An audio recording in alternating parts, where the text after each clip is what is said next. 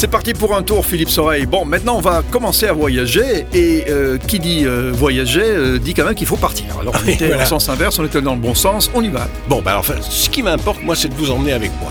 De vous embarquer quelque part un peu en terre inconnue. Comme dans une émission télé, quoi. Ouais, alors ça, j'aurais adoré être invité dans cette émission, mais voilà, je n'étais pas assez connu des Français. Hein, bah oui, bah, pour devenir quelqu'un de vraiment connu, il faut être connu des Français. Là, on devient vraiment quelqu'un, euh, et on est arrivé et invité partout. Et, et les Belges Oui, bah, on m'a invité un petit peu partout, évidemment, en Belgique. Hein. Mais la dernière fois, tiens, c'était au Jardin Extraordinaire. Ah, bah oui. Ah oui Parmi les animaux. J'avais filmé des hérissons dans le fond de mon jardin. Ça, c'est l'aventure quand même. Hein Et puis alors bon, c'est vrai que j'en ai connu beaucoup, hein, euh, euh, des, des aventures. Et au niveau du voyage, il y en a un autre que je connais qui est tout à fait mon, mon contraire. Il, lui, il est encore plus connu que moi.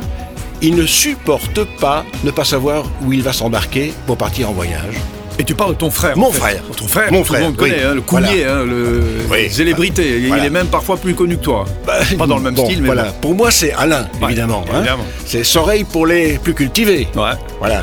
Lui, vous ne l'aurez nulle part si vous ne dites pas précisément où il s'en va, dans quel pays, dans quel hôtel, quelle est la température moyenne la plus chaude de la journée, ce qu'il va manger, où il va garer sa voiture et où il va dormir. Et avec qui peut-être aussi? Euh, oui, moi c'est tout le contraire. Parce que tu sais toujours pas avec qui tu vas dormir ce soir.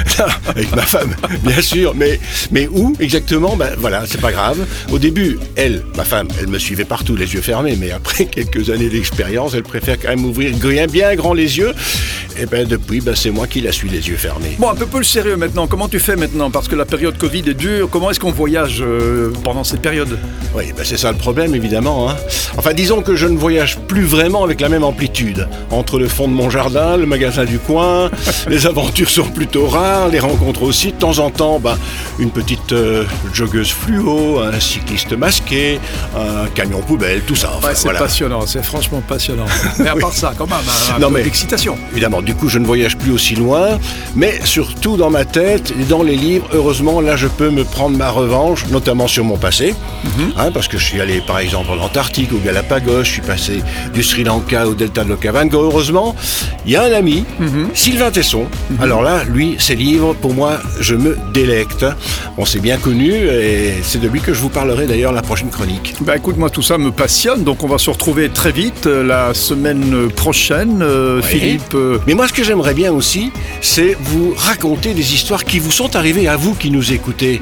Vous, les, les nouveaux ou même les anciens euh, auditeurs de SIS. Alors, à vos bics, à vos claviers, envoyez-moi vos expériences de voyage intimes, pourquoi pas, d'aventure tout simplement, et vous verrez bien ce que j'en fais. Voilà. Bon, mais on se retrouve très vite, Philippe, Soreille, Clovis, euh, parce que bon, ça nous a rappelé toutes ces belles histoires. Ciao Philippe.